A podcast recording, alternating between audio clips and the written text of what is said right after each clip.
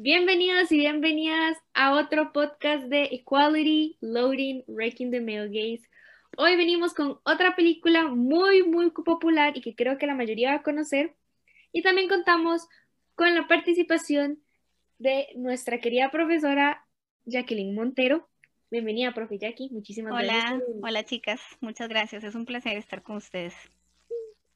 Eh, la peli de hoy va a ser Diario de una Pasión, o como otras personas lo conocen, Diario de Noah o The Notebook. Esta es una película que definitivamente es de las más relevantes en el género del drama romántico. Em, marcó un antes y un después en este género porque desde entonces ha sido la película de referencia para parejas, para amor y por ende no podíamos dejarlo por fuera de nuestro queridísimo podcast. Bueno, para empezar, ¿qué les parece esta peli? Opiniones. Bueno, a mí me pareció. Yo, ok. Dale, profe. No, no, no, les estaba preguntando, mejor usted primero, porque yo ustedes saben que duró mucho, entonces mejor ustedes primero. ok, ok. Bueno, a mí me pareció, la verdad es que solo he visto esta peli dos veces en mi vida. La vi el año pasado y este año. Y a diferencia de las otras pelis que hemos visto, la vi cuando ya estaba bastante deconstruida. Eh, ya yo ya comprendía bastantes conceptos y era más analítica de mis alrededores y de, mi consumo de entretenimiento. Entonces, cuando yo la vi, no tuve una buena recepción, no, no, tuve un buen, no, no la percibí bien, eh, más que todo por, una, por las escenas eh, del inicio, de la manera en que Noah se presenta ante Ali, y bueno, los protagonistas, y me dejó un mal sabor de boca que me impidió, la verdad, disfrutar de la peli.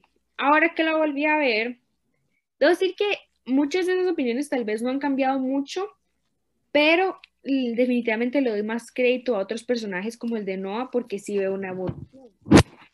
Pero no diría que es de mis pelis favoritas, no diría que es una peli que recomendaría como eh, como una peli para, como una peli progresista, por así decirlo. Definitivamente se mantiene en ese, en ese género romántico de los 2000.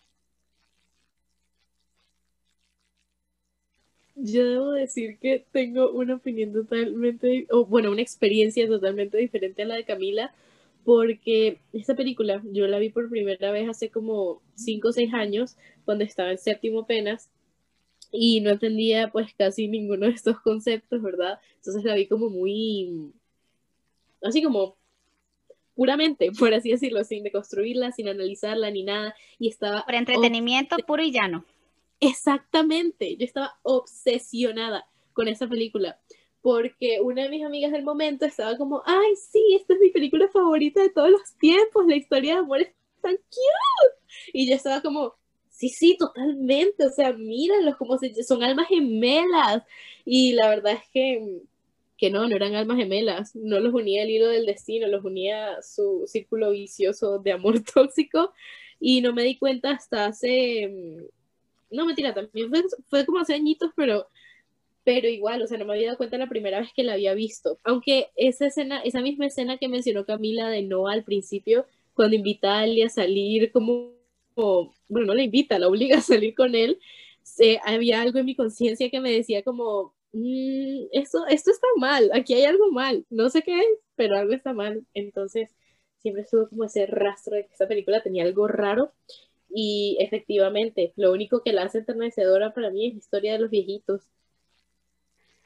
Bueno, yo creo, yo concuerdo más que todo con Camila. O sea, a mí la película, basa completamente en esta, la vi por primera vez ayer este, y, o sea, yo, yo concuerdo mucho con Camila de que, no sé, o que la película en sí no me llamó mucho la atención y el hecho de que ya la vi, como habíamos hablado en el podcast pasado, con esos lentes eh, feministas, digamos, que ya yo no puedo dejar pasar ese tipo de cosas.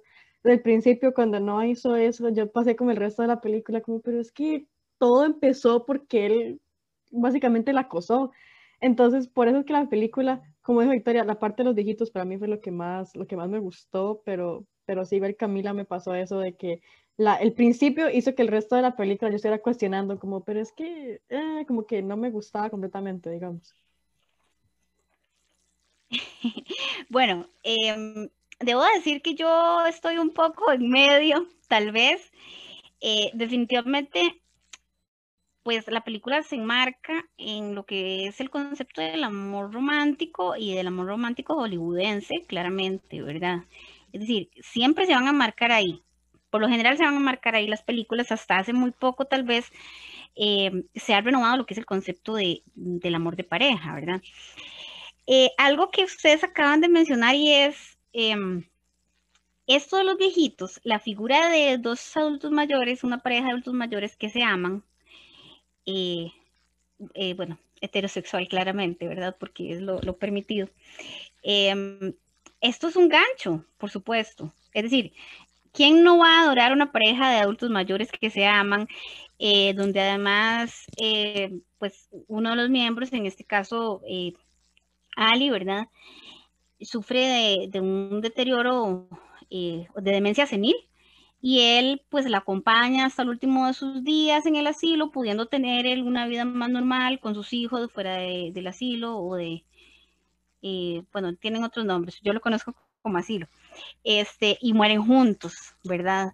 Y donde él le narra la historia, es decir, ese tema es pues como muy dulce y por supuesto que eso nos engancha, eh, sin duda, ¿verdad? Eh, pero esto también nos hace pasar por alto cómo ellos llegaron a ese estadio, ¿verdad? Esto nos hace pasar por alto el detalle de cómo fue el proceso de esa relación. Y sí, debo decir que el, principio me molestó en sobremanera. Estuve a punto de no continuar, pero bueno, continué viéndola porque el principio es un acoso y una manipulación totales, ¿verdad? Es decir, eh, cuando ellos empiezan en la feria, eh, Noah insiste y ella le dice que no. Él continúa tras ella ella se sube con otro muchacho que ella andaba, se suben en la rueda de Chicago y Noah, eh, pues se sube ahí como eh, un estilo mono, ¿verdad? En la rueda de Chicago, mientras la rueda de Chicago está en funcionamiento. Y la manipulación psicológica que le hace es terrible, ¿verdad? Él, le dice, si no sales conmigo, eh, me voy a soltar, y bueno, todo, todo este asunto de manipulación que no ocurre solamente en la película, o sea, eso es pan de cada día en muchísimas relaciones, el decir, si usted me deja no voy a poder, si usted me deja me voy a volver a deprimir como antes de que yo la conociera, em, si usted me deja me voy a matar en el peor de los casos, eh, me voy a salir de estudiar, no sé quién me va a ayudar, no voy a saber qué hacer. Es decir, hay una serie de manipulaciones que eh, pues en la vida real existen y en las cuales eh, las mujeres muchísimas veces, lamentablemente, hemos asumido que nuestro papel es de salvadoras, de redentoras, eh, de casi Jesucristo, ¿verdad? Que tenemos la responsabilidad eh, de salvar a esas pobres almas que no pueden hacerse cargo de su propia vida, de sus propias emociones, eh, ni de nada, no pueden tomar las riendas de su vida, ¿verdad? Entonces, bueno, ellos empiezan de esa manera, él insiste, insiste, insiste, él, ella obviamente también en ese momento está sometida a una presión social súper grande, todo el mundo está viendo que el tipo se quiere tirar, o sea, imagínense ustedes lo que hubiera sido que ella le diga que no, cómo habría sido percibido y sin embargo ya estaba en todo su derecho de decirle que no, ella ya le había dicho que no. Después el tipo la sigue otra vez, es decir, es un acoso terrible. Entonces, eh, para, para, referirme, digamos, solo a este punto del inicio de la manipulación y del acoso, eh, comentábamos ahora que digamos que esta historia en la película pues tiene, digamos, por decirlo de alguna forma, el mejor de los finales que pudo haber tenido, pero en la vida real, cuando una persona es tan insistente, cuando acosa de esta manera, incluso invadiendo el espacio físico del otro sin conocerla, porque, ah, o sea, no perdamos de vista que era un desconocido, eh, realmente esto no termina bien, esto es una obsesión que... Em, pues difícilmente termina bien y tenemos muchísimos casos. Acá en Costa Rica tenemos un caso muy reciente y muy lamentable eh, de un vecino que acosaba a su vecina de 18 años, 19, y ella le dice que no y le dice que no. Finalmente el tipo la secuestra, la viola, la mata y la lanza en un basurero. Entonces, eh, tristemente esto acabó así. Ahora, pensemos si esto en la vida real, esto que les estoy contando, no hubiera terminado de esa forma eh, muchísima gente hubiera visto a esta muchacha con malos ojos. ¿Qué se cree? ¿De qué juega? ¿Verdad? Ni que fuera quién sabe qué, quién sabe cuánto. Entonces, toda esta, este concepto de la insistencia, eh, de entre comillas, como se dice en Costa Rica, pulsearla, eh, muy, muy lejos está de ser algo positivo, es algo que está invadiendo a la otra persona, que está presionando, que está ejerciendo en muchísimos casos un, papel hasta de violencia contra la otra persona y eh, pues esto difícilmente termina bien. Algo que a mí me, o sea, como de lo que estaba hablando la profe me llama mucho la atención porque podemos ver a lo largo de la película, bueno, que para mí un factor importante es el contexto histórico, digamos, estamos en los años 40, eh, obviamente la manera de, entre comillas, hipermarcadas, coquetear en ese entonces, estaba, o sea, no estaba ni cerca de como lo conocemos hoy en día, y aún así para este contexto, lo que hizo Noah en la rueda de Chicago, rueda de la fortuna, estuvo totalmente fuera de línea. Es decir, eso fue un comportamiento extremo. Y tal vez para Ali en ese momento y para muchas personas que han visto la película, y lo confirmo porque me han dicho, es como un gesto romántico de qué tan lejos está dispuesto a llegar por su amor. Y yo solamente me quedé como, ¿tú te imaginas ¿Tú te imaginas estar en una posición en donde no quieres salir con alguien porque ya sea que no te atrae, no te sientes cómoda o simplemente no quieres y te digan que se van a matar solamente para conseguir tu atención y que salgas con ellos, para obligarte a hacer algo que no quieres. O sea, eso es manipulación, eso es lo que hace un secuestrador, una persona mentalmente inestable. Entonces es para mí algo súper inconcebible y aún más con, por ejemplo, el personaje de Lon, que es eh, más tarde el prometido de Ali, de, de Ali, de Ali. Uh, inclusive cuando ellos se conocen, como he mencionado la profe, lo que le dice es como, eh, no tengo buenas intenciones contigo, entonces sal conmigo porque soy un galán y eso se suponía que la tenía que tener a ella, pero bueno, arrodillada frente a él. Y o sea, nada que ver, esto más bien mostraba como no o sea, para mí hubiese, hubiese sido como una, una alerta, me hubiese activado mi, mi sentido, mi, mi, sexto sentido de que no era una persona confiable, de que era una persona que me iba a tratar bien, a pesar de que no se nos muestra así en la película. Sin embargo, hay algo que aprecio y es como el progreso que tienen todos los personajes, porque, bueno, no sé si lo del LOL se puede clasificar como progreso, pero es esto de que a pesar de que se presentó así al inicio y tuvo varias conductas bastante cuestionables, durante, como durante su aparición en la película, al final la reacción que él tiene cuando se entera de lo de Ali no va tan... O bueno, sí, hay varios aspectos de la película que son como poco creíbles, porque una reacción por parte de él, la que tuvo, no era la esperada. Es decir, él reacciona muy calmado, le dice como, bueno, no, o sea, yo no estoy dispuesto a que tú estés con él, entonces nada más te voy a dejar, quedita, haz lo que quieras, gracias por todo. y uno se esperaba más bien algo como agresivo o posesivo de su parte. Entonces me parece bastante algo a, a, a considerar en cuanto a la verosimilitud de la película, porque personajes como Ali y Noah siempre los vemos muy consistentes y su evolución va de acuerdo a lo que experimentan sus personajes. Pero hubo varias cosas que hicieron muy, muy, muy apresuradamente y se vio como esto es imposible que pase en tan corto periodo de tiempo. Perdón, nada más para agregar algo ahí que había olvidado porque creo que no terminé la idea. Eh, cuando dije que estaba como en el medio, porque realmente la película me gustó, o sea, debo decir que me gustó, a pesar de que empezó mal eh, y que detesté a Noah al principio, luego no lo detesté tanto. Eh, si considero, digamos que en un contexto, como decía Victoria, ¿verdad?, de los años 40, digamos, un hombre que pueda entender el hecho de que una mujer tenga que ir a la universidad, eh, que incluso, digamos, la vea en su dimensión humana, ¿verdad? Hasta cierto punto, en su dimensión intelectual, em, que se, se, note hacia ella cierta admiración y no solamente que quiere tener una esposa para tenerla empleada. Entonces, pues tiene sus aspectos rescatables, ¿verdad? Claro, también aquí hay que tener cuidado porque estamos cayendo en la trampa hollywoodense, es decir, no nos van a presentar eh, personajes tan terribles que los odiamos toda la película y que, que, que queramos, eh, terminemos, perdón, odiando todo el filme, ¿verdad? Obviamente, pues eh, esos atisbos o esos matices positivos nos lo tienen que dar para que nosotros como espectadores podamos sentir cierta empatía hacia los personajes, ¿verdad? Y también algo que quería mencionar en la escena esta terrible de la rueda de Chicago, que lo olvidé, eh, es, el, un personaje que realmente pues solamente sale al principio y, pasa casi desapercibido, pero a mí me llamó mucho la atención y era el hombre que acompañaba a Ali al principio en la feria. Ella iba con, digamos, supongamos que era su novio, ¿verdad? En ese momento.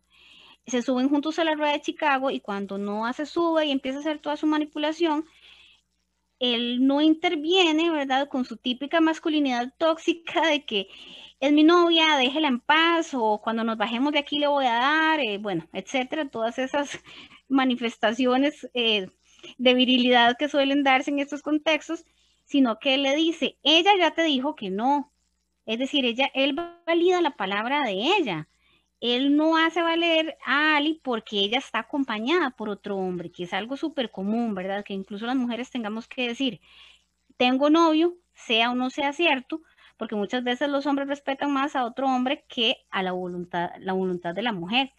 Entonces, ese personaje, es decir, ese personaje, esos personajes ahí como escondidos y esos matices que tienen los mismos personajes principales, un, un poquito progresistas o un poquito visionarios, pues no dejan de hacer la película interesante hasta cierto punto, sobre todo tomando en cuenta el contexto, ¿verdad? Porque no podemos perder de vista em, que en ese momento, bueno, en muchísimos países, eh, las mujeres todavía no teníamos, por ejemplo, participación política de ningún sentido, eh, estábamos relegadas al ámbito doméstico, el acceso a anticonceptivos era terrible, entonces, si lo vemos en un contexto así, pues digamos que no son tan terribles los personajes.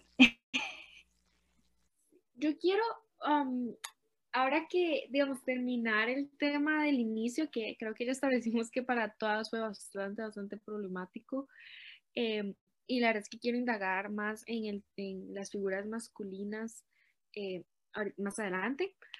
Eh, pero para solamente terminar ese segmento, como la intro de la peli, no solamente es la escena donde están en la red Chicago, que él se guinda y trata como de amenazarla de suicidio, sino que antes cuando él la estaba viendo en los carritos chocones y ella se baja y sale con los amigos, él, Noah, se le acerca a la cara y, y se, le, se le pega así directamente como a dos centímetros de los labios y le pregunta que si quiere ir a bailar. Y ella le dice que no. Y él le pregunta, ¿por qué no? Primero, ella no necesita una razón para no querer salir con usted. Ella no quiere, no necesita dar una explicación. Y segundo, ¿quién es usted para invadir su espacio personal? Eso fue una clara señal como del mensaje corporal de que te estoy amenazando, de, que eres como, de que ya te estoy viendo y te estoy como tratando como propiedad, o sea, que ya me estoy acercando. Y segundo, este, él, se le acerca y ella le dice, no, pero porque no quiero. Y ella reafirma su poco deseo de estar con él y a él no le importa, porque bueno, ya después vemos la escena de, la, de la rueda de Chicago. Y me parece que eso, digamos, como presentación del personaje de Noah, es muy, digamos, muy malo para, al menos para mí, porque después vemos que él en realidad no cae en, en, en algunas ocasiones, no cae en esa masculinidad tóxica eh, pero eso más adelante. Eh, y es cuando ya entramos a las figuras masculinas, de lo que estaba comentando la profe, lo que estaba comentando Vicky, de Lon, que digamos, él sí apoya que ella vaya a estudiar, que más bien él termina con ella porque él cree que es mejor para ella estar em, lejos, eh, formándose profesionalmente, eh, que estando con él. Ya claro, eso es todo un tema de clases sociales porque él sabe que no le va a poder la vida tan darle la vida tan cómoda que ella, que ella mantiene. Pero, digamos, ¿cuántas veces vamos a tomar que, que, un, que un, hombre hace eso? Y ahora que la profe eh, mencionó el caso de Alison Bonilla, yo también tengo un caso de la vida real que incluso es conocido mundialmente. Eh, que es, que es este tema de que Ali tiene que ser la salvadora, que ella tiene que ser la redentora, la que, la que lo va a librar de esa situación tan terrible en la que casi se mata. Em, pero él, eh, eh, o sea, Ali me recordó mucho a esta cantante Ariana Grande, porque hace unos años ella salía con, con un, bueno, en esa situación, ¿verdad? No todo en la peli, Ariana Grande no me recuerdan a Ali lo demás, pero Ah, Ariana Grande salía con un cantante llamado Mac Miller, que lastimosamente se suicidó porque tenía como muchos problemas, entre ellos como sus adicciones al alcohol y a las drogas. Y me acuerdo que cuando él murió, todo el mundo estaba culpando a Ariana Grande porque todo el mundo pensaba que ella no había sido el apoyo que él necesitaba y que si ella hubiera estado más presente o más atenta a él, él nunca se hubiera matado. Y eso me recordó demasiado como la sociedad siempre encuentra una manera para culpar a la mujer de los problemas del hombre y que toda la presión cayó de ella, toda la culpa le cayó a ella, aunque ella no, hay situaciones que ella no puede controlar, en las que no puede colaborar, si es un problema mental, si es un problema personal, ninguna relación, ningún familiar, ninguna amistad te puede salvar, solamente uno mismo. Sin embargo, una y otra vez encuentran maneras de que sea culpa de la mujer y creo que en esta peli también. Si el muchacho se hubiera caído, ya veo como todo el mundo va a culpar a Ali de que fue ella, de que ella pudo haber hecho más y, y ya la tacha de asesina porque no quiso aceptar una cita.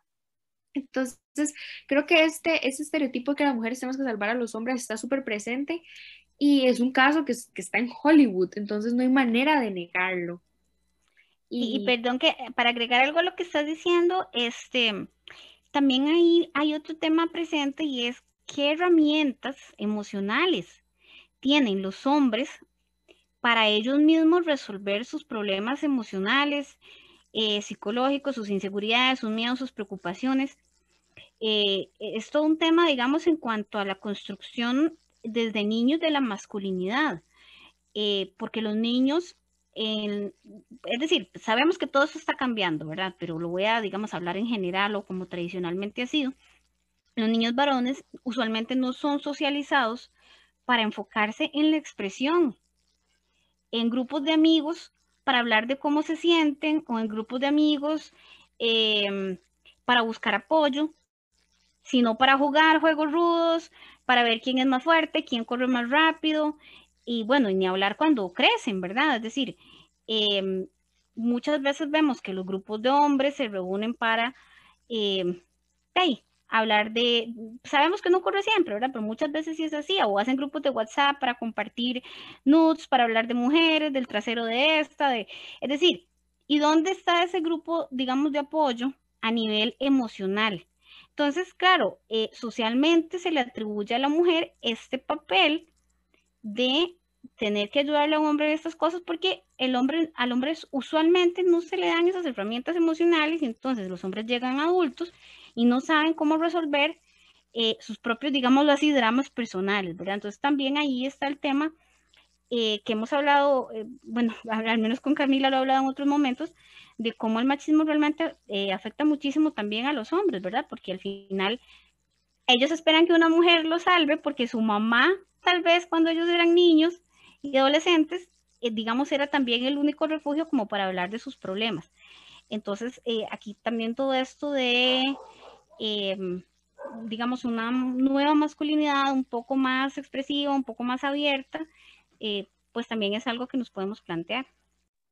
Y claro que es necesario, no sé, eh, creo que algo que es muy popular y que me causa mucha gracia es que he visto muchos memes en redes sociales que es como, mi novio cuando está con los amigos, ay, bro, no, no sé qué, insultos, palabras, palabras así como fuertes y todo, ¿verdad? Ese es el meme. Y luego la otra parte del meme es, ah, pero cuando está conmigo es como así como un bebé todo chineado, que me, de que me trate bien, de amor, y eso es Exacto. Eso, eso, es una, eso es una afirmación como social, es, es, Exacto. ellos no se permiten ser débiles incluso con sus propios amigos, que es amistad que está hablando la profe.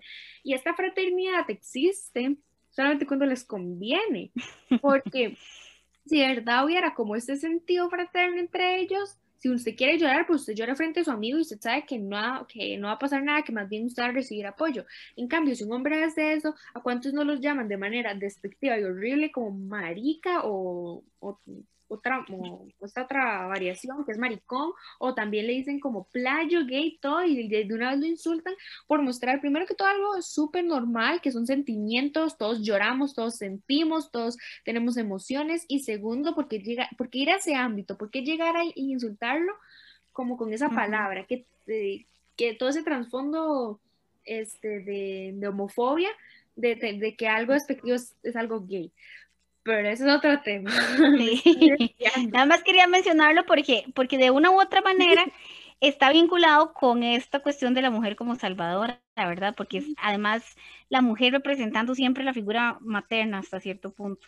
Pero sí, pasemos la página, porque si no nos quedamos ahí.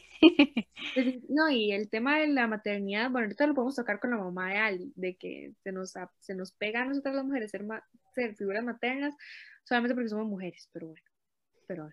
Nada más quería agregar que, o sea, eso de que la mujer como salvadora, ¿cuándo es que Noah se empieza como a volver loco? ¿Cuándo es que él empieza como a perder control de su vida? Cuando ya no tiene a Ali. O sea, él lo muestran, él empieza a pintar la casa y se vuelve loco y él quiere hacer todo rápido porque él ocupa a Ali, él, o sea, lo muestran como tan dependiente de ella que cuando no la tiene él está loco y, y, y o sea, lo de las cartas puede parecer algo romántico, sí, pero a cierto punto, o sea, o sea, está como llegando como al límite, o sea, y él es el que la va a buscar, bueno, él no la, no la busca, pero le, cuando se tira del bus porque la ve, o sea, todo ese tipo de cosas muestran como Noah necesita a Ali, él tiene que estar con ella. Exacto. Entonces, a cierto punto le echa como esta culpa uh -huh. a ella de que, o sea, lo que sea que la haga mal es porque, porque no la tiene ella, digamos. Y por eso cuando pelean, al final, antitos de que ella va a decirle a Lon de que, de que ella estuvo con Noah, él le dice que ellos van a pelear y que ellos, y que él la odia la mayor parte del tiempo.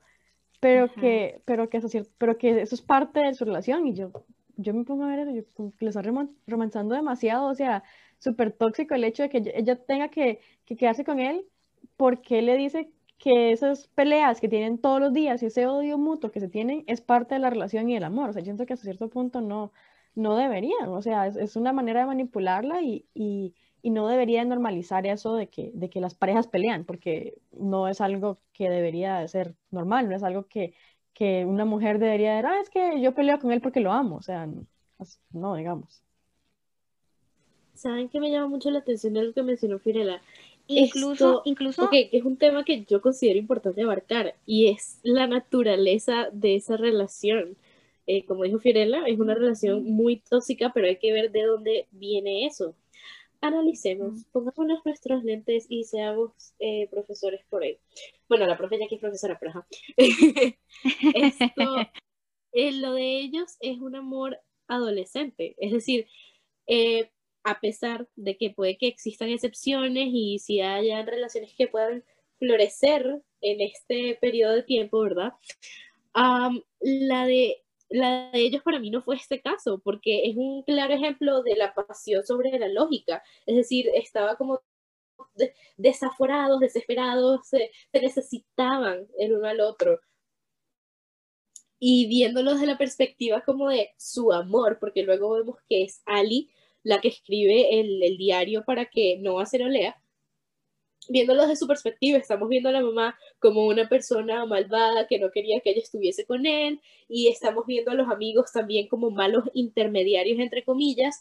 Eh, bueno, la mamá para mí sí es mala porque, o sea, le hizo esa cochinada, muy coloquialmente hablando, eh, de esconderle las cartas, es decir, la parte, la parte sentimental que, que, tiene uno invertida en esa película está diciendo como, ¿cómo te atreves? ¿Por qué les haces eso? Pero hay que considerar después que la mamá ya había pasado por una situación similar y que ya sabía, bueno, sabe, sabía entre comillas lo que era mejor para su hija y eventualmente quería lo que quieren todas las madres, que es que su hija no sufriera.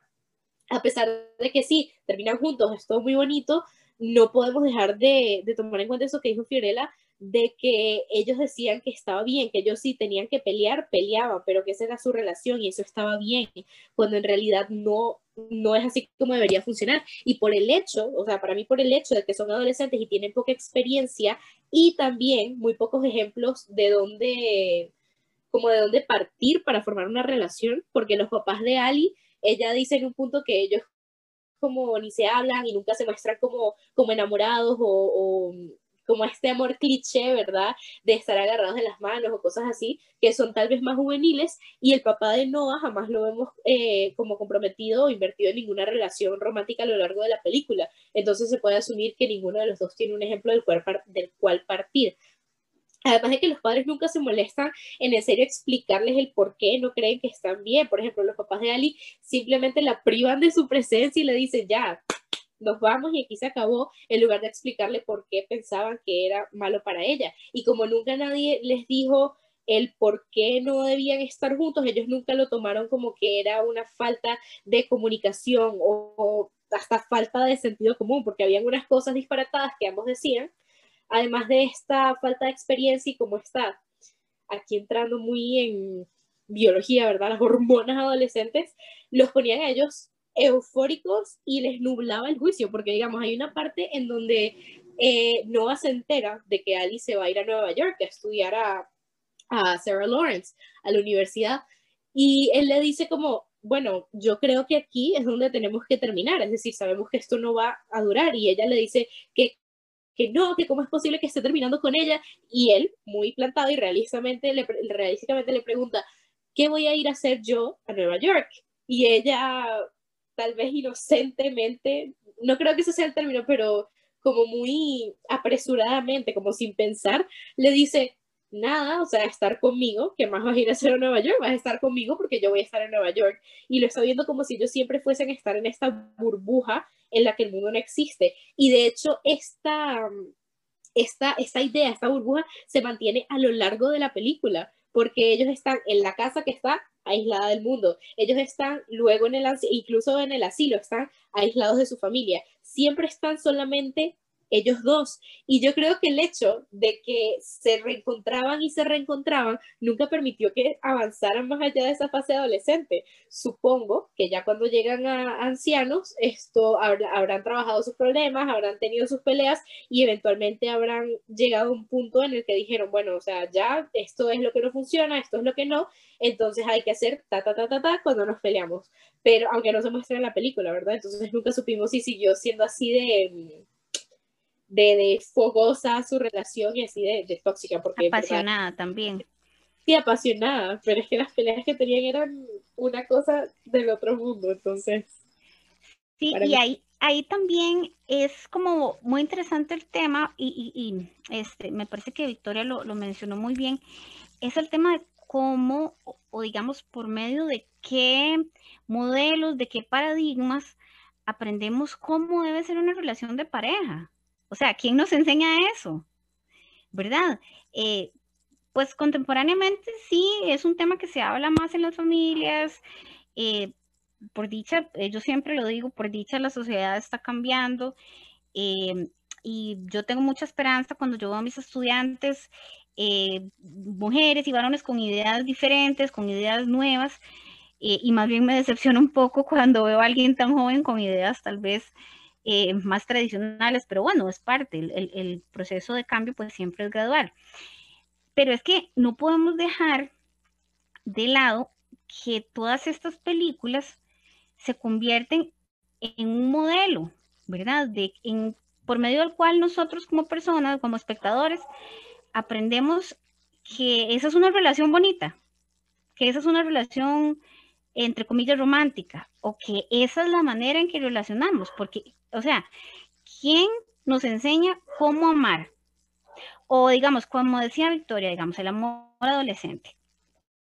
evidentemente un adolescente, o nosotros cuando somos adolescentes nos enamoramos, pero ¿quién me enseña qué es correcto, qué no es correcto, qué debo permitir, qué no debo permitir, qué es normal, qué no es normal? Entonces, si esta gran industria que de Hollywood nos presenta una película como un ideal romántico donde dos lindos y hermosos viejitos están juntos, mueren juntos y todo lo demás, pero que antes de llegar ahí, eh, digamos, la manera en que él, entre comillas, la conquistó a ella fue mediante una total manipulación. Eh, ellos pasaban discutiendo mucho, de hecho, eh, Fiorella también lo mencionó, tenían muy poco en común y él menciona en un, momento que gran parte del tiempo él odiaba. Entonces, esto es un modelo de relación, o sea, eso es lo que deberíamos ver como normal.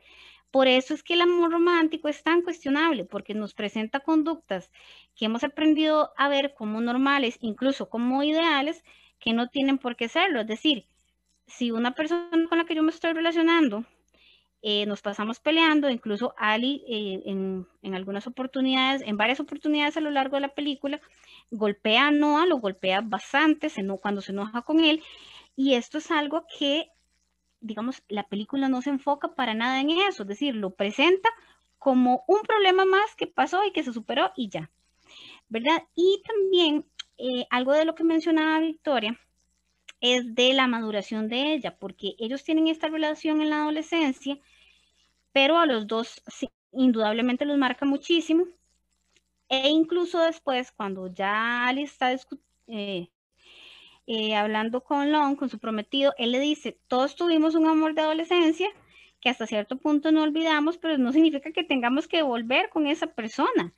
Sin embargo, Ali, hasta cierto punto, a lo largo de todo el filme, e, ella se mantiene como la eterna niña, como la eterna adolescente, ¿verdad? Hay muchísimas características em, que tiene, incluso todavía cuando es anciana, eh, mantiene esta característica porque ella es la que tiene que ser protegida, ¿verdad? Es la que tiene que ser protegida, la, mm, digamos, no, no tal vez inocente, pero la ilusa que siempre se mantiene con esta situación, la que necesita ser necesitada también, ¿verdad? Porque ella se molesta muchísimo con Noah cuando él le dice que se vaya para la universidad, ella se enoja, lo golpea, o sea, ella quería que la persiguiera porque esas fueron las conductas con las que ella aprendió a amar siendo adolescente y por ende las conductas que mantiene de adulta. Y pues, eh, como dice Victoria, aunque no se muestra todo el desarrollo de la relación en la película, es algo que totalmente podemos suponer.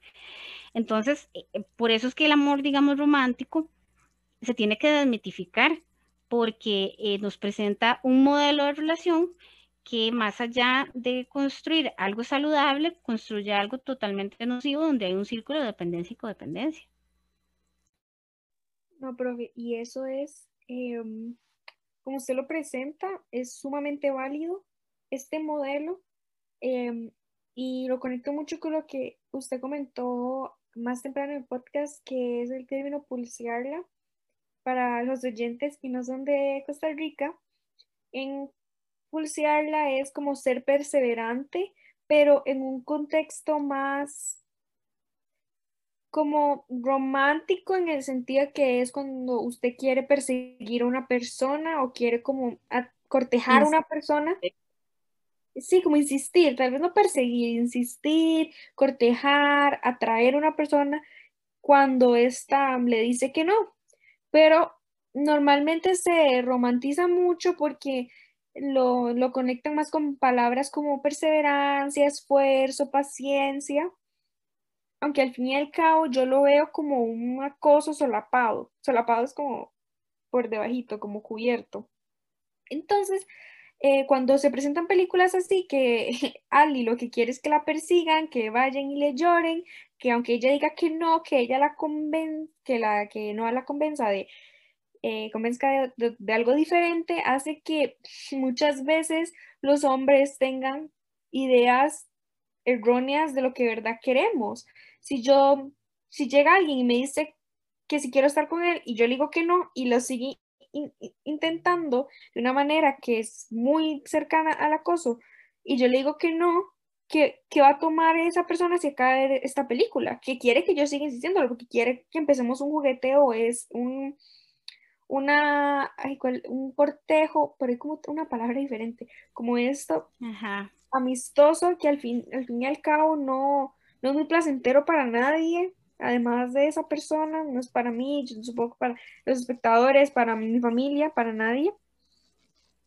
Entonces creo que, que esta peli e, por, eso es que me cae tan mal, porque yo creo que, manda un mensaje muy erróneo a una población que ya por sí le cuesta mucho entender que hay unas, eh, unas normas de la decencia, pero que ah, pero esta peli lo que hace es que se las revierte y les da como otra salida de cómo interpretarlas. Y por eso da tanto conflicto con Noah y con el director de las Sparks, no está bien, no está bien el, pulsearla sea normalizado, que el insistir sea normalizado, que el aceptar un no, no, es, este, esté normalizado, eso termina en violaciones, eso termina en feminicidios, eso termina en, en relaciones eh, forzosas, impropias. Violencia doméstica. Violencia, sí, claro, o sea, es muy, muy problemático, la verdad, mantener esto. Y, y ahora que estaba tocando este tema, me acordé, me acordé de algo más que quería decir, pero no me, no me acuerdo. Eh, pero creo que Vicky tenía la mano levantada, entonces le voy a, le voy a dar la palabra.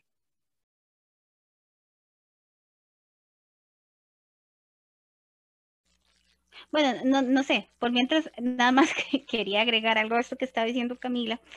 Eh, eh, y es que insisto mucho en Noah porque, bueno, es un personaje que tiene bastantes aristas desde las cuales se puede ver, pero también, pues, obviamente, como eh, mi formación es en literatura, pues no puedo dejar de vincular, porque además, pues el cine y las otras artes siempre van a tener algún tipo de, de ligamen, ¿verdad? Es el arquetipo del pícaro, ¿verdad? Este, Noah encarna el arquetipo del pícaro con el que sin duda, eh, ya sea, digamos, en el caso de la literatura el lector y en el caso del cine el espectador, empatiza, porque es un personaje em, agradable en ciertas cosas, es un personaje que además no tiene mamá, eh, o sea, esto de no tener mamá es un, elemento importantísimo, ¿verdad? Incluso desde el psicoanálisis, el hecho de que no exista esa figura materna, entonces yo busco, eh, digamos, ese amor, esa figura femenina de protección, de compañía, etcétera, ¿verdad? Entonces empatizamos con Noah. Eh, no sé, voy a, voy a, es, como un, una pequeña pincelada que quiero comentar, es de otra película, pero bueno, la mayoría de gente ha visto Forrest Gump, ¿verdad? Y entonces, claro, eh, aquí ocurre algo similar, no es un personaje picaresco, pero es un personaje con el que el espectador no puede evitar tener empatía. Entonces terminamos también odiando a la chica porque lo rechaza. Es decir, eh, caemos, es, imposible casi mm, eh, evitar caer en este juego, ¿verdad? Entonces, e, esta noción del arquetipo, ¿verdad? conceptualizada entre otros por Jung, em, es muy interesante porque el, arquetipo es algo que está en el inconsciente colectivo y que lo materializamos en el arte, lo materializamos en la literatura, en el teatro, en el cine, eh, incluso digamos en la música también, en la pintura, y porque está ahí, está en nuestro inconsciente colectivo y eso hace que nuestro proceso de socialización es algo que interioricemos muchísimas veces sin darnos cuenta hasta que eh, nos detenemos un momento, como en este momento lo estamos haciendo y lo, y lo analizamos, pero de ahí es que uno dice, mira, pobrecito, digamos, el típico pobrecito, de que aquí en Costa Rica es muy común. Eh, como decía Fiorella, eh, cuando Ali se va es que él empieza como a enloquecer, se descuida, eh, porque es alguien que no tenía como otra razón para vivir, entonces uno dice, ay, pobrecito, ¿verdad? Pero bueno, no, no es pobrecito, él tenía que hacerse cargo de sus propios em, sentimientos. Bueno, y quiero comentar lo de, lo de la lo de la escena en la casa abandonada, pero no sé si alguna de ustedes lo iba a hacer aún, entonces mejor me espero. La de la primera vez. Sí, sí, es que esa escena hay que comentarla sí o sí. Definitivamente, definitivamente. Nada más quiero agregar ahora que la profe habla del héroe picaresco, del héroe pícaro, perdón. Este, cuando yo estaba viendo la peli, hay una, hay una escena que me recordó mucho el Titanic, que es cuando está como bailando. Era pura Titanic, está la música de clase alta, sí, y yo dije, esta película es como un Titanic, pero moderno, no sé. Y la cosa es que yo estaba pensando como, ah, no, qué curioso, y bueno, sí, obvio, él es de clase baja, y ella es de clase alta, hoy, y en eso, me, me, un pensamiento se me vino a la mente, si Noah fuera de clase alta, sería que nos agradaría más, digamos, como que se le permitirían más cosas, como que el tener esa plata haría que uno, no sé, de alguna manera dijera, bueno, no, pero es que, no sé, tal vez están en igualdad de condiciones, no sé, porque yo pienso, bueno, es que él es de clase, o sea, la película también toca un montón de temas sociales, porque incluso toma, eh, eh, toma el tema racial en el que todas las personas, eh, todas las servidumbres son personas negras. Y no sé si se dan cuenta, pero cuando van al, al funeral del papá, la mayoría de personas que van son personas negras. Y yo creo que el propósito de eso es, es demostrar que él, ellos eran de clase baja, pero o sea, baja, baja. Y yo puse a pensar como, bueno, ahí no, no pasa como en algunas películas de que la, la misma relación es una relación de poder. ¿Quién lo tiene? Eh, si usted o yo, eh, que, bueno, ya entra más, más el tema de género porque normalmente es el hombre por, su, por ya el, por el patriarcado, por este sistema que lo privilegia, pero ella inmediatamente tiene el poder por, porque es la que tiene plata, porque es la que tiene el dinero, porque es la que tiene más facilidades en la vida. Entonces, como que Noah, al no, ten- al no te- el que que no tiene dinero, eh, uno se queda como, bueno, pero pobrecito. O sea, es que no, es que, vea, es un amor imposible. es que, Exacto. Ajá. si fuera que él es también de clase alta, sería más fácil odiarlo. Tal vez eso es lo que planteé mal. No, no que nos agrade más, sino que sea más fácil odiarlo, porque entonces le podemos permitir más cosas. Le podemos ya se quita esto de que, ay, pobrecito. Ay, disculpe. Em, porque, sí, sí, sí, ¿qué pasó? Con eso, que no es el hecho de, o sea, como respondiendo a esa teoría, yo creo que definitivamente sería más fácil, porque, o sea, ¿qué es lo que estamos viendo en la película? Ni siquiera es que, eh, bueno, obviamente es por consecuencia del dinero, pero ni siquiera es que yo soy de clase alta, tú baja, es que Ali tiene opciones y Noah no tiene. Por eso es que a Ali se le hace primero más fácil como poder eh, avanzar con su vida, eh, que ella puede como seguir, ir a la universidad, conoce a Lon, todo esto, mientras que Noah se queda atascado, él no tiene ningún otro lugar a donde ir o empezar de cero, sino que consigue con el poco dinero que logra recaudar la casa que le iba a recordar por siempre como ese momento en el que estuvo eh, feliz con Ali.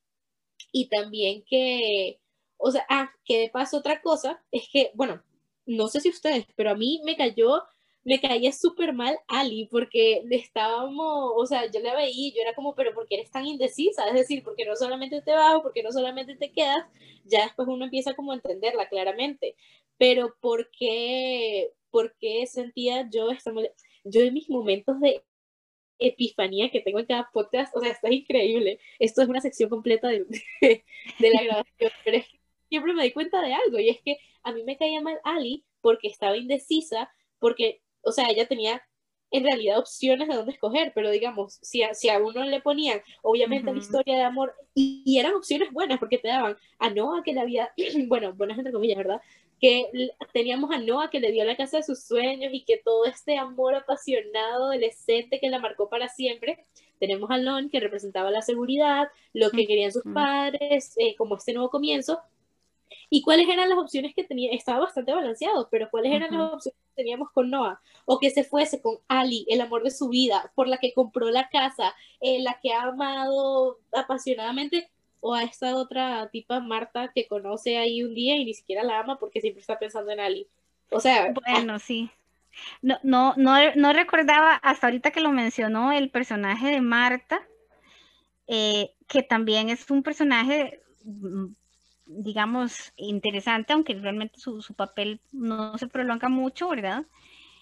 Eh, porque él utiliza como objeto. Él lo utiliza como un total objeto, eh, como el típico despecho o con quien me desahogo porque no tengo a Ali, ¿verdad? Entonces, em, es triste, ¿verdad? Realmente.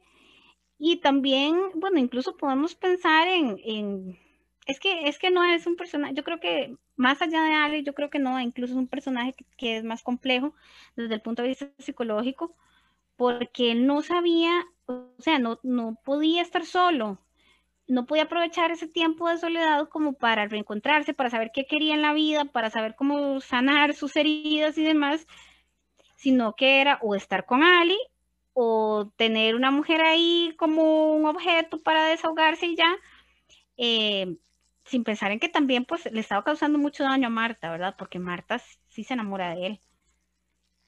De hecho, esto a mí se me hace súper evidente, o bueno, lo hacen súper evidente en la película, que Noah efectivamente ve a las mujeres como un objeto. Y esta es una de las razones por las cuales tal vez eh, si tuviese de plata una clase más alta o fuese de clase más alta, como dijo Camila, sería más fácil odiarlo porque hay muchas cosas que tal vez a primera vista, como si uno no está en serio viendo la película activamente, no notaría, que es como él se compra la casa porque le recuerda a Ali.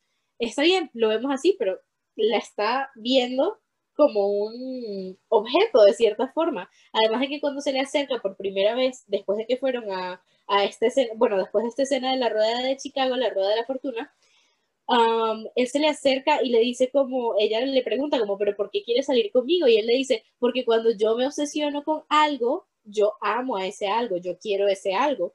El simple diálogo que él utiliza está denotando que, lo, que la ve como un objeto, como algo a, obtener, como algo a conseguir, que es algo que se... Sí. es algo que se, Ajá, sí es algo, y se ve muy feo porque en realidad lo usan en muchas, muchas películas. Por ejemplo, eh, nosotros grabamos un estudio, un audio, un, un podcast, con una película que era bastante actual, o sea, salió en 2018 y aún así seguían utilizando este diálogo que era, tú eres una cosa que mi hermano tiene y que yo quiero. O sea, aún en la actualidad se ve así y puede que la gente diga como, no, pero tienes que ver más allá de las palabras, tienes que, que aprender a buscarles el significado. Mentira, ¿qué pasa si yo estoy viendo una película pasivamente o qué pasa si alguien está pasando? ¿Qué pasa si le, eh, una niñita, no sé, o un niño que vive en la casa con sus padres, escucha este tipo de películas, ya en una situación bastante extrema, ¿verdad? Pero escucha cada rato esto y escucha cómo se dirigen las personas entre sí y el lenguaje que utilizan, a pesar de tal vez no significar eh, que tú seas un objeto, el lenguaje que utilizan es lo que denota. Entonces, ¿qué van a aprender? A seguirse comunicando de esta manera y eventualmente hace que uno se sienta así. Es decir, como un objeto, limita nuestro valor a algo que ellos deben obtener para sentirse orgullosos consigo mismos. Entonces, para mí, los diálogos siempre son un gran problema y como algo que se tiene que, algo que tiene que ser analizado. Nosotros decimos que tenemos que ir a Hollywood y nos hacemos como editoras, porque definitivamente si van a seguir sacando estas películas para, que, para las audiencias más y que tomen ejemplo de relaciones como estas, nos ganamos un dineral amasando, eh, ¿cómo es? Amasamos un dineral corrigiendo nada más estas, estos micromachismos, estas microagresiones que se ven en un sinfín de filmes. Eh, es que eso, eso, perdón, eso del lenguaje antes de que Sí, quiero escuchar a Fiorella porque la escuchamos menos, pero siempre tiene también muy buenos aportes. Eh. Este, ahora que, Victoria eh, mencionaba eso, em, y también hace un rato Camila mencionó el Titanic, bueno, este, es que, es que el Titanic es un, siempre va a ser un referente importantísimo. Eh, cuando salió el, Titanic, sé que no es el tema, pero hay muchos paralelismos que ahora no nos da chance de comentar, pero hay muchos paralelismos, ¿verdad? Esto de la mujer rica, el hombre pobre, etcétera, la codependencia. Digamos, cuando salió el Titanic, eh, yo estaba en séptimo. eh, estaba en esa edad en que, en que uno está aprendiendo, digamos, qué es el amor y cómo son las relaciones y demás. Y esa frase de tú saltas, yo salto, o sea, a mí me caló hondo. Se, lo, digo, lo digo en serio. Em, eso de tú saltas, yo salto, entonces, digamos, ahora yo, lo, yo sé, o sea, ahora yo lo reflexiono y yo puedo ver cómo eso, digamos, hizo mella en mí, pero durante muchísimos años yo no fui consciente de eso. No es que le puedo atribuir toda la película, porque esto es un discurso eh, que está reforzado en la música, está reforzado en el cine, está reforzado en todo. Entonces yo decía, claro, tú saltas, yo salto. Entonces el amor es así, o sea, si la otra persona sufre, yo tengo que sufrir con esa persona. Y si la otra persona no está feliz, yo tampoco tengo que ser feliz. Si la otra persona se pone en riesgo, yo también me tengo que poner en riesgo porque el amor es así, ¿verdad?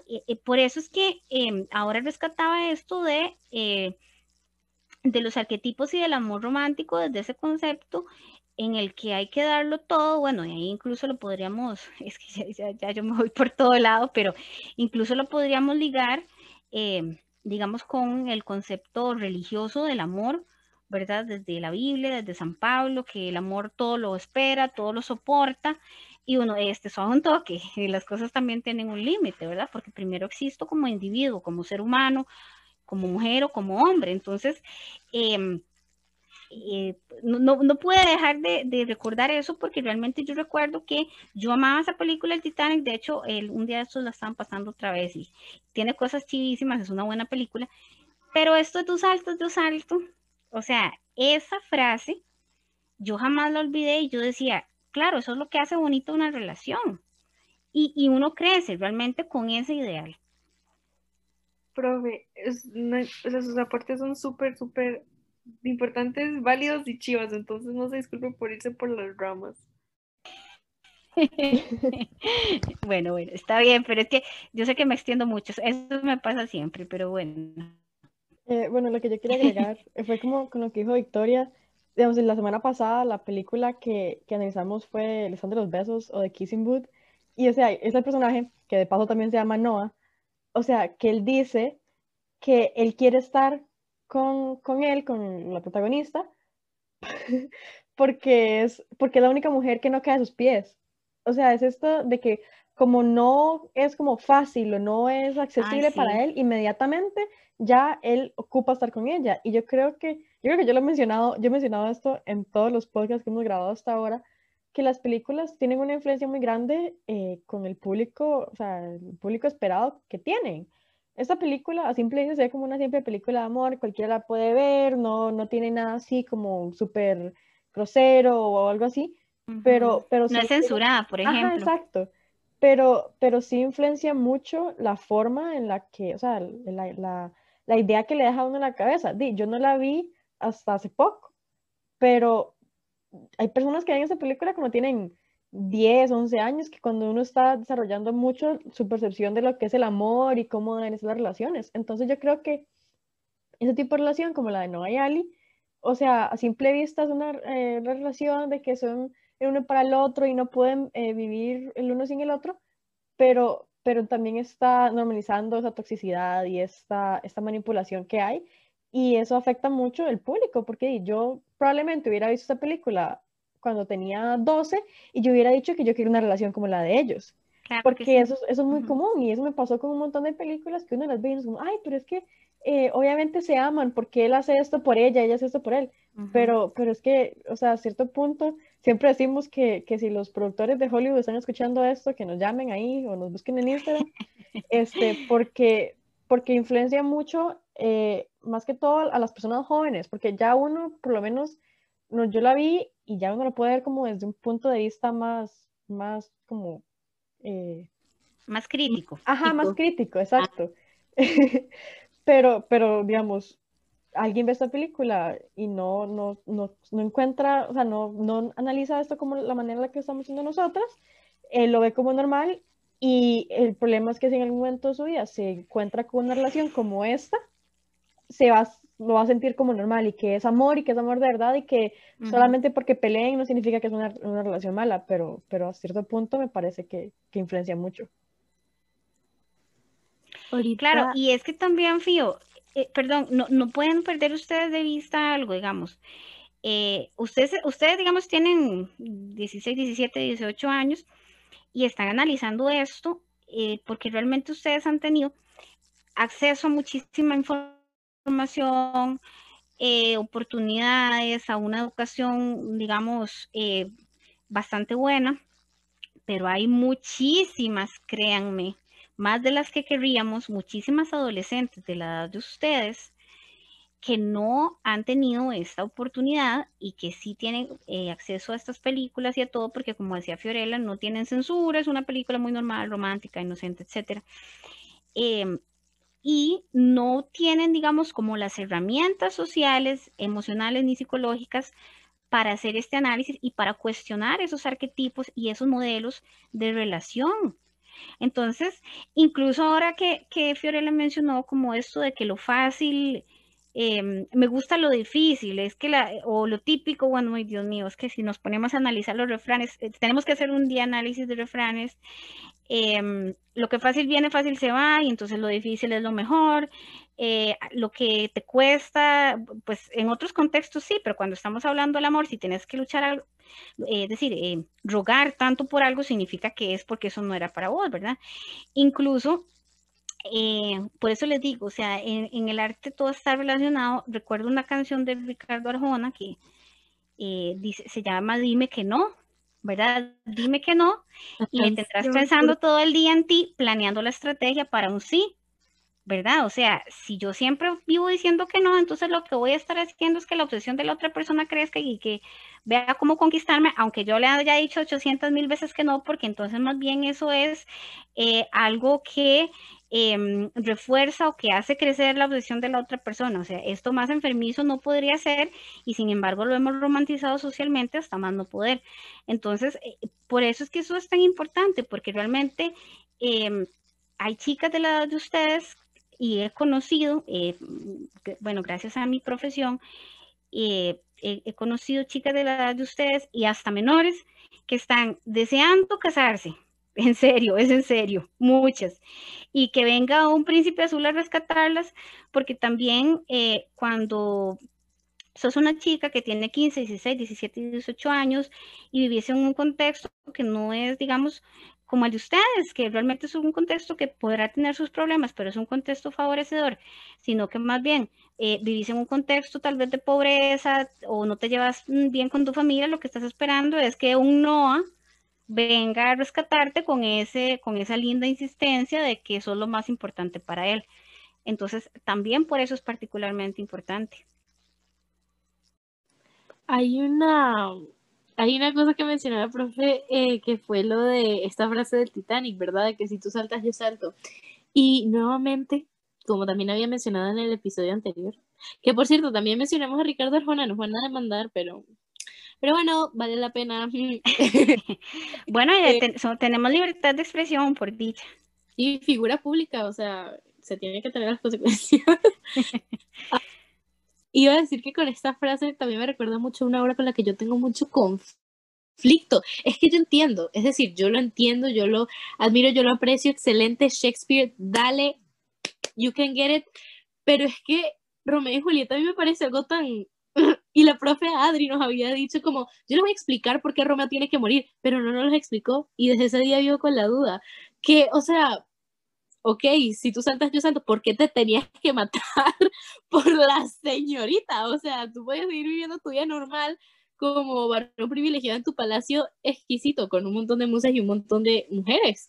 Pero no, decidió matarse y a mí me parece esto una cosa tan, tan, mm, y tal vez va a sonar así como, oh my god, Victoria, te has sentido el romance, pero es que no es romance, es locura, me parece algo muy ridículo matarse por amor, porque te tienes que sacrificar por alguien más, porque tienes que hacer esa clase de, o sea, ¿por qué tú, por qué la salud de alguien más o el beneficio de alguien más tiene que venir antes de ti? O sea, ¿por qué, porque tienes que sacrificar, sí, exacto, porque tienes que ser infeliz o vivir así por otra persona que, no, uno siempre va primero, opino yo, ¿verdad? Muy bueno, bueno, exacto, es que aquí justamente caemos y ven, al final, este, yo creo que vamos a cerrar perfectamente con lo que habíamos hablado antes del podcast, porque es que el concepto de romanticismo, el concepto de romance, eh, aunque nosotros ahora lo relacionamos con, corazoncitos, con el 14 de febrero, em, con burbujitas de colores, con lo que ustedes se quieran imaginar, con bombones, chocolates, etc. El concepto de romanticismo eh, como eh, movimiento artístico eh, lo, mencionábamos un poco cuando conversábamos antes del podcast, es en sí mismo sumamente eh, enfermizo, es un amor enfermizo, es un amor, eh, digámoslo así, tóxico, es un amor machista, además, a más no poder. Entonces, ahí nace este concepto de em, del ideal romántico en el cual además el caballero se sacrifica por su dama, que además esto tiene eh, un de sus raíces en, pues, en la tradición literaria todavía anterior, que es el amor cortés. El amor cortés, o sea, donde el caballero está al servicio de su dama. Eh, entonces vean ustedes que, o sea, si aquí nos devolvemos hacia atrás, esto, o sea, las raíces de esto son bastante profundas y por eso eh, ¿verdad? Está todo eso tan arraigado en eh, nuestra cultura, en toda nuestra cultura y en todos los productos culturales que son la música, que es el cine, que es la literatura, que es la televisión y ahora pues en las plataformas también. Eh, porque pensemos, por ejemplo, en la mujer dentro del romanticismo, dentro del movimiento artístico romántico. Pensemos, por ejemplo, en Frankenstein. ¿Verdad? Donde la mujer que aparece ahí, Elizabeth, es esta figura pura, eh, sumisa, blanca además, porque es enormemente eh, racista, eh, etérea casi angelical, que se conceptualiza como una figura frágil y que es ese amor que por eso también lo, lo, relaciono con Romeo y Julieta, que Victoria lo mencionaba, el ideal romántico es el amor que es tan perfecto que es inalcanzable. Ese es el ideal del amor dentro del movimiento romántico. Por eso, eh, digamos, eh, Romeo y Julieta no llegan a estar juntos. Eh, por eso, Víctor y Elizabeth, a pesar de que se casan, no llegan a consumar su amor. Eh, pensando, digamos, en la literatura, mm, por ejemplo, española también, eh, la imagen de la mujer en, por ejemplo, Gustavo Adolfo Becker en su poesía, siempre es este ideal inalcanzable porque es una mujer de otra clase social, porque es una mujer em, que está casada, que ya se murió, por ejemplo, eh, si pensamos en, la poesía de Edgar Allan Poe, ¿verdad? En, Leonor, en el, en el poema del cuervo. Eh, incluso lo trasladamos a la literatura latinoamericana con la novela María. Eh, es decir, el ideal romántico, eh, hablándolo en términos artísticos y literarios, es el amor inalcanzable. Y claro, esto lleva una evolución, esto em, evoluciona la manera de que el amor es intenso, es apasionado y es increíble cuando tengo que sufrir por él cuando tengo que luchar por alcanzarlo, no cuando se da de manera sana, natural, en una relación eh, comunicativa y demás. Entonces, vean cómo, eh, es decir, todo esto viene de viejo, viene desde hace mucho y ha ido adquiriendo diferentes matices, se ha ampliado la connotación de lo que es el romanticismo, pero al fin y al cabo, la raíz es lo mismo. Por eso, eh, a mí me encanta el término radical, aunque es muy estigmatizado socialmente y la gente dice, uy, qué radical, ¿verdad? Pero ¿qué es lo radical? Lo radical es lo que se va a la raíz, porque si nosotros, cuando nosotros queremos eh, ver algo más allá de la superficie, ¿qué tenemos que hacer? Ver la raíz. Entonces, si nos vamos para atrás, toda esta construcción de la dama y el caballero, nos remontamos incluso a la Edad Media, al amor cortés medieval, eh, vemos como todo esto que es lo imposible es lo que es atractivo, no lo posible. Lo posible nos llama la atención porque es fácil. Entonces, a partir de ahí es que construimos toda esta idea de que em, si tengo que insistir, si tengo que, como popularmente decimos en Costa Rica, si tengo que pulsarla, si tengo que estar eh, insistiéndole a la persona, perseguirla incluso, eso lo hace atractivo, ¿verdad? Y eso se termina convirtiendo en algo bastante eh, enfermizo. Bueno, les dije que me iba a extender otra vez, pero bueno. No, pero ¿sabe qué? Solamente para agregar algo pequeñito.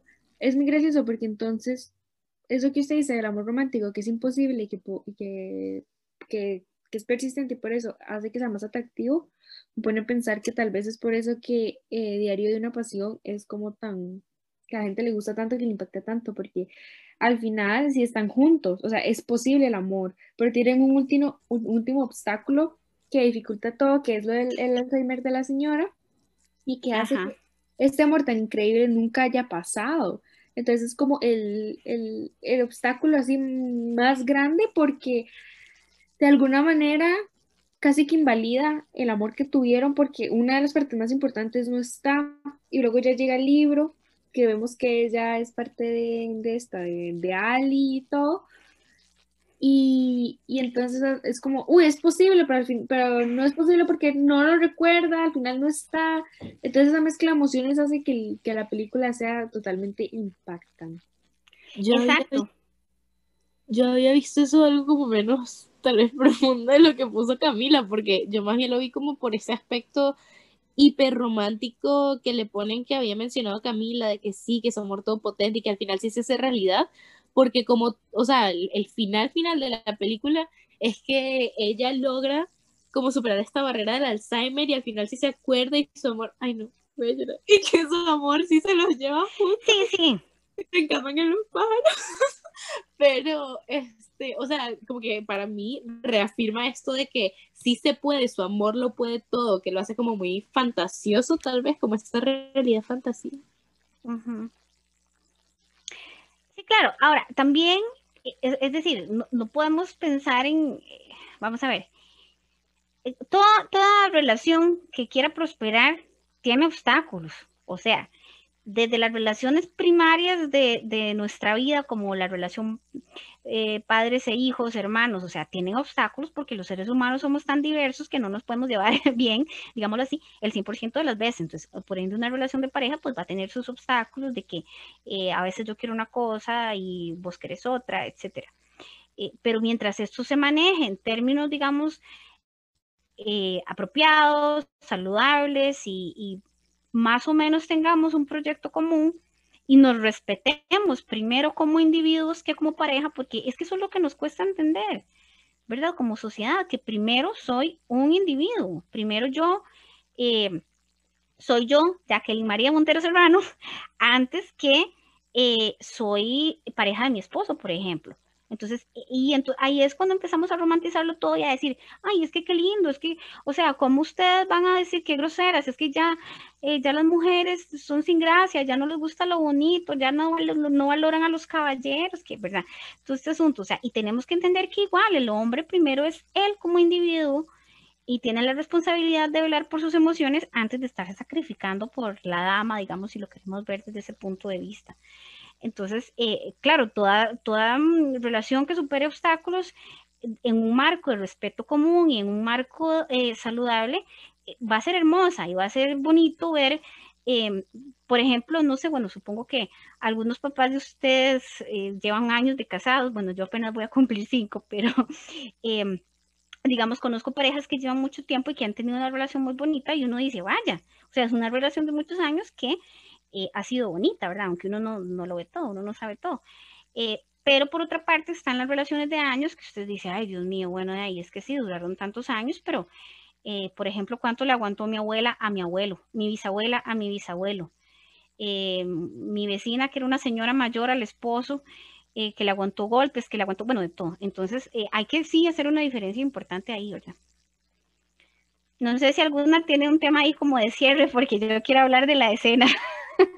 Yo creo que es el broche de oro para la sesión de hoy. Creo que esa escena es la que nos va a llevar a la meta final.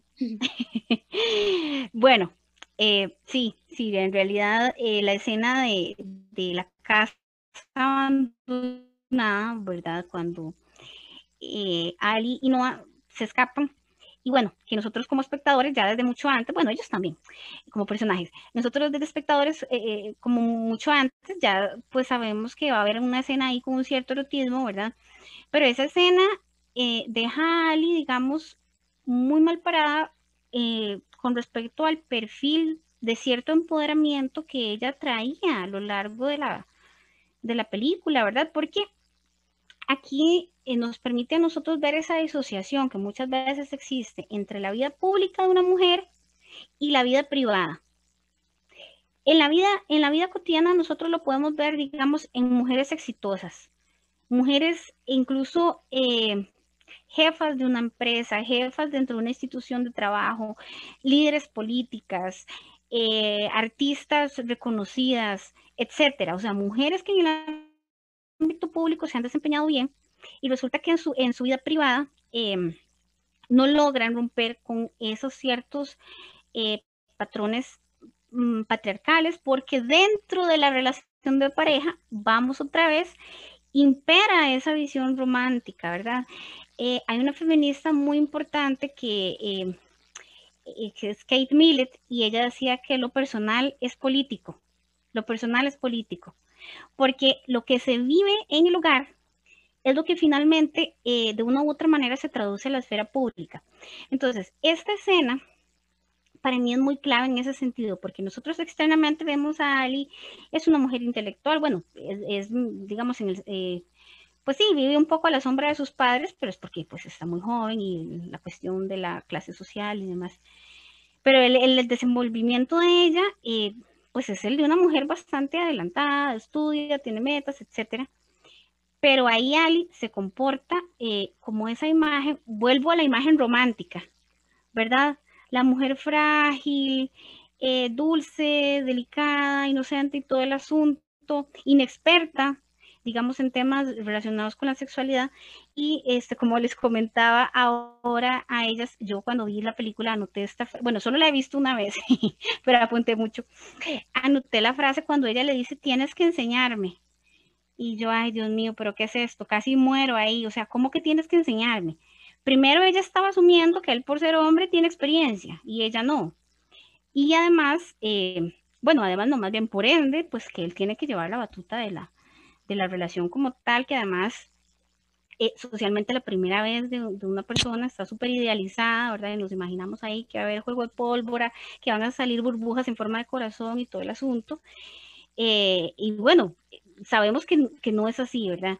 Entonces, em, toda la escena está muy cargada de precipitación, no hay comunicación entre ellos, que también es algo, eh, porque las películas también nos educan en cuanto a nuestra noción de la sexualidad, aunque no sean explícitas, aunque no haya escenas explícitas, nosotros decimos, así, la primera vez es así, entonces la mujer tiene que hacer todo para quedarle bien al hombre y la mujer tiene que esperar a ver qué hace el hombre. Es decir, crecemos con esas nociones también, ¿verdad? Entonces, em, es sumamente precipitado.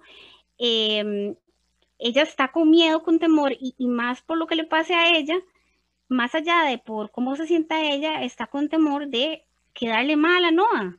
Es decir, de hacer algo que a él no le agrade. Entonces ya donde le dice tienes que enseñarme, bueno, al final eh, resulta que no ocurre nada y todo, pero, pero es, es, terrible la manera en que ella se desprende de la, digamos, como de ese empoderamiento que ella muestra en el en, hacia, digamos, en la esfera pública, para en privado decir, soy frágil, soy mujer, soy vulnerable, soy sumisa, soy subordinada y todos los adjetivos ahí que ustedes le quieran poner, eh, y lamentablemente esto ocurre porque, como decía al principio, hay muchísimos casos de mujeres que este, incluso han habido lamentablemente feminicidios de mujeres que usted dice, esta mujer eh, la mató el esposo y esta mujer era reconocida, era profesional, era exitosa, era estudiada, porque también la gente se imagina que las, eh, que digamos que la violencia de género solo la viven las mujeres pobres. Y aunque esta es una condición que suma vulnerabilidad, no es cierto porque en la, detrás de la puerta de una casa, eh, la, forma en que la gente se relaciona es otra y a veces las mujeres también en la esfera privada eh, no pueden romper con esos, eh, con esos estereotipos. Bueno, yo, una persona, una mujer puede decir, logré estudiar, soy una mujer exitosa, tengo una carrera, tengo un buen puesto, tengo mi propio dinero, pero resulta que también llego a mi casa y yo soy la que me preocupo por las cosas de la escuela de los chiquitos, yo soy la que tengo que llegar a hacer la comida para el día siguiente y lamentablemente enaltecemos esto, esta, esta figura se enaltece y decimos, ay, es que las mujeres somos carguísimas, lo podemos todo, eh, podemos ser madres y esto y lo otro, y no es que podemos, es que es lo que ha tocado porque es lo que la sociedad nos ha puesto a hacer. Y bueno, y en el ámbito ya más propiamente sexual de esta escena, es muy lamentable porque también vean cómo eh, él digamos, hasta cierto punto no es como que sea grosero o como que la obligue a ella a hacer las cosas a su modo, eh, pero tampoco se comunica, ¿verdad? Y esto es algo que eh, dentro de la eh, educación, digamos, sexual siempre ha estado pésimo. O sea, es como que creemos que todo se va a dar por generación espontánea mágicamente y que no tenemos que comunicarnos, cuando más bien, pues, la sexualidad es un aspecto más del ser humano, donde, y al igual que en todos los otros tipos de relaciones, tiene que haber comunicación. Ay, chicas, ya, ya, eh, me ven otra vez. pero bueno, ya, ya esta fue mi última intervención. No, pero está muy interesante, me gustó mucho el toque de lo personal es político, porque, digamos, yo lo comprendo, pero nunca lo había utilizado para este ámbito, digamos. O sea, estuvo muy, muy bueno eh, esa intervención.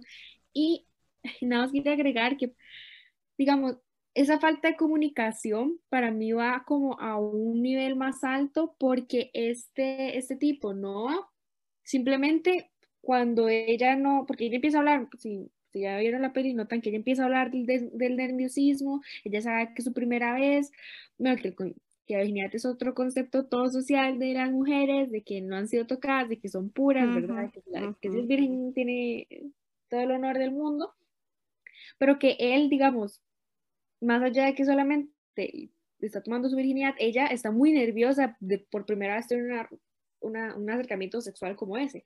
Y él, en vez de calmarla, en vez de decirle, bueno, respiremos, eh, ¿qué es lo que te asusta? Eh, digamos, hablar con Ajá. ella para calmarla, simplemente se da media vuelta, se sienta, eh, se enoja todo, bueno, no se enoja, pero como que se, Como que se frustra.